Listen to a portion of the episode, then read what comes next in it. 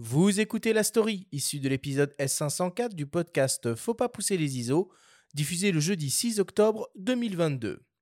La story est présentée par Fujifilm et sa gamme d'appareils GFX, le grand format numérique pour tous.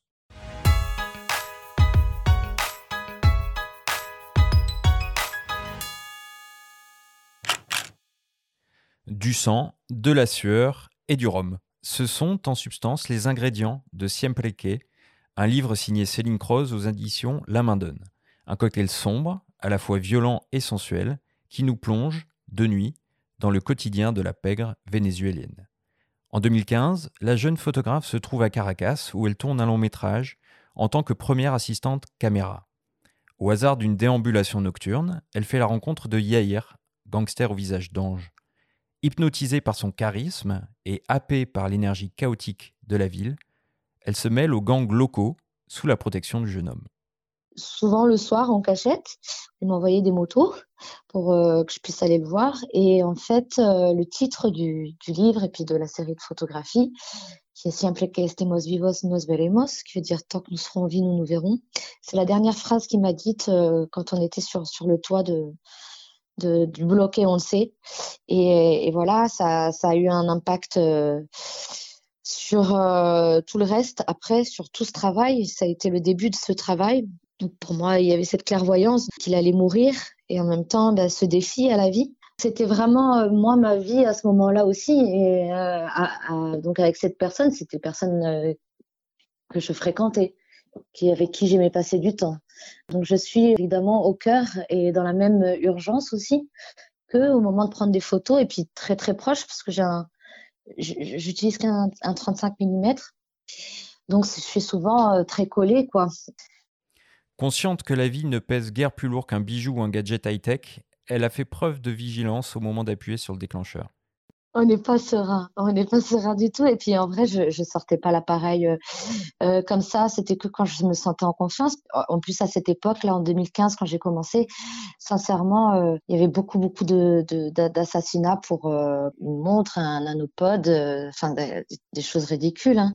Par exemple, sur le film, il y avait des extras qui étaient là, et le lendemain, on avait besoin. Les extras, c'est comme de la figuration. Le lendemain, on avait besoin des mêmes personnes et ils étaient plus là, ils étaient décédés, tués. Ça a été vraiment une période super dure, donc je me trimballais pas. À 21h, on n'avait plus trop le droit de sortir aussi. J'exhibais pas l'appareil photo, j'avoue. Après, euh, dans, dans le blocus, j'étais protégée par Yair, justement. Donc, euh, je pouvais faire ce que je voulais. J'étais protégée par Yair. La part de folie, la prise de risque culmine dans des scènes de combat de coq particulièrement sensibles. En voyant ces images, on se demande comment elle a géré le fait de sortir son appareil dans cette ambiance électrique bah, j'ai juste fait confiance. Et euh, je me suis dit que, voilà. Et puis j'étais la seule fille aussi, donc je sais pas. Il y a cette chose aussi à un moment donné de s'effacer. Et puis ces hommes-là, ils étaient pas là pour me voler, ils étaient là pour que leur coq gagne. Donc il y avait, euh... mais bon, on sait jamais. mais euh, oui, là, oui, des prises de risque forcément.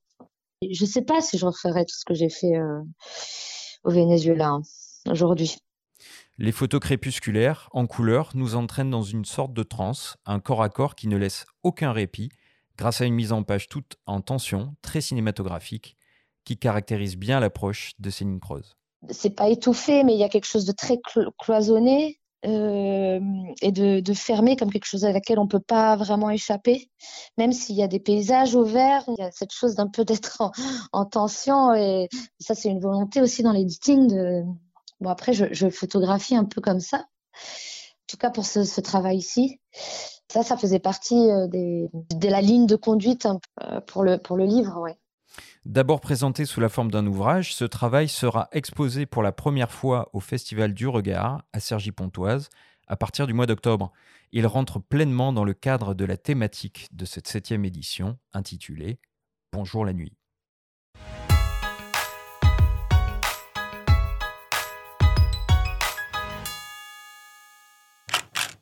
C'est quoi d'ailleurs les, dates exactes du festival cette année?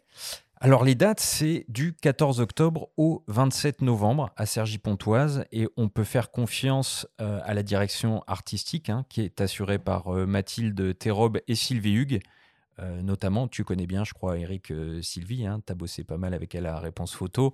On, va donner le programme plus complet du festival dans la prochaine émission. Et on peut préciser aussi que le bouquin, donc, Siempre aux éditions La Main Donne, est disponible à la vente depuis cet été au prix de 35 euros. Eric, ça représente quoi pour toi un livre, un livre photo? Un livre, en fait, c'est ce qui reste. Parce que la, presse, bon, comme disaient mes petits camarades, quand tu travailles pour un quotidien, tu sais que le lendemain, ça sert à emballer le poisson sur le marché. mais oui, un livre, ça reste. Une expo, c'est formidable. Ça s'adresse aussi à un public qui n'a pas l'habitude de peut-être parfois d'acheter des livres ou qui est moins, moins exigeant. Une expo extérieure, c'est formidable aussi parce que voilà, tout le monde peut le voir. Mais un livre, ça reste. Donc, on ne brûle pas un livre. On ne jette pas un livre. On le donne, on le vend, on le partage, on le garde. C'est très important. Si j'avais la possibilité, oui, j'en ferais plusieurs. Oui, moi j'invite tous les gens donc à aller voir ces images sous la forme d'une exposition. Je pense que ça va être très différent du bouquin, qui est comme le dit Céline dans le témoignage, est quand même très un, peu étouffé en termes de mise en page. On respire pas beaucoup, donc ça va être intéressant de les voir affichés en grand format. Et je voulais dire, moi, ce, cette œuvre m'a refait penser à un documentaire qui avait été assez sidérant, sorti en 2009, qui s'appelait La Vida Loca, signé Christian Poveda, qui avait fréquenté les madras au Salvador, qui était un travail très fort, qu'il a payé de sa vie à l'époque. Et je trouvais qu'il y avait une résonance avec ce travail fait à Caracas, qui, est un endroit très dangereux. Peut-être tu pourras confirmer, Eric. En, tout cas, vraiment, allez voir ça. Et il y aura un court métrage sur ces fameux combats de coq de 4 minutes qui sera également diffusé à cette occasion. C'est très justifié. Ce que tu viens de dire, c'est le, rapport avec Christian et, ce travail, c'est totalement ça. Tu connaissais toi Christian un petit peu? Oh, très, très peu, mais j'admirais beaucoup son travail et puis son engagement dans ce qu'il faisait. Ah, malheureusement, effectivement, voilà, quand ce sont des zones euh, compliquées à gérer. Euh, c'est pas des zones de guerre, mais c'est des zones où tu sais que tout peut arriver euh, d'un moment à l'autre. C'est très violent. Non, non, je suis pas allé à Caracas. Malheureusement, c'est un pays qui m'attire beaucoup, le Venezuela, qui, est, très riche hein, pour, pour y travailler, mais pour y, vivre des choses fortes. Mais malheureusement, c'est compliqué pour, pour avoir un visa, pour s'y rendre. Merci Benjamin pour, euh, pour cette story, une fois de plus euh, passionnante.